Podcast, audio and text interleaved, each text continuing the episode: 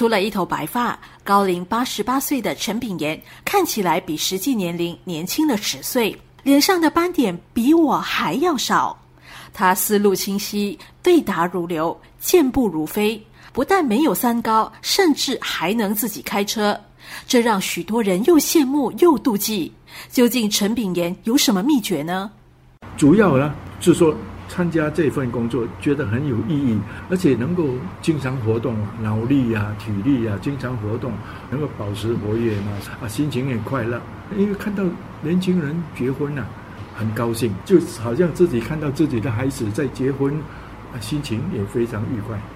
这些对我的健康都起一定的作用。陈炳炎坦言，自己没有保持长寿的秘诀，但他保持生活规律、饮食均衡，不暴饮暴食，并坚持自己的一套生活习惯。每天晚上睡觉之前，我会把一个装有四百毫升温水的暖水壶放在床边。第二天早上起来，再做关节伸展和弯曲运动之前呢。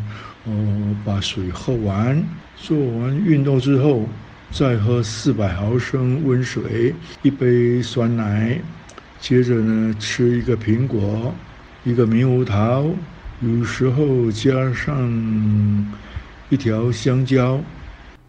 陈炳炎的客厅也放置了一个书桌，桌上有一台膝上型电脑。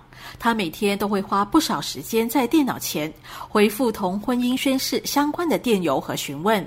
他认为保持好学或许同长寿也有关联。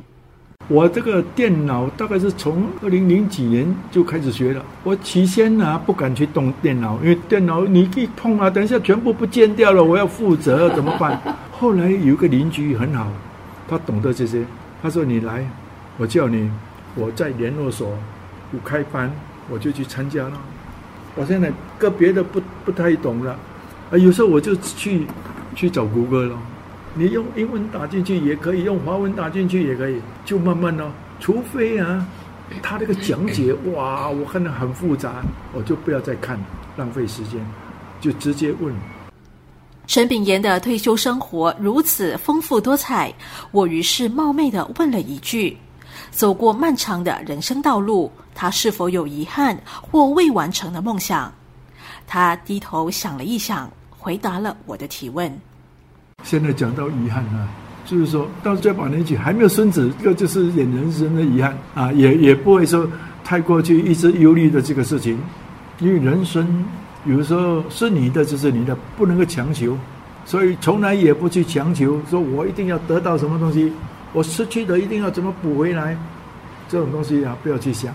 阿伦叫我们继续从事这个做义工啊，还是可以。如果说这个义工已经啊捐世了没有了哈，有什么其他的义工，如果觉得是身体状况还可以，还是会会去做。回馈社会还是可以去做的，因为我不想说哇停下来，那停下来要做什么东西，很容易就头脑就就停下来了。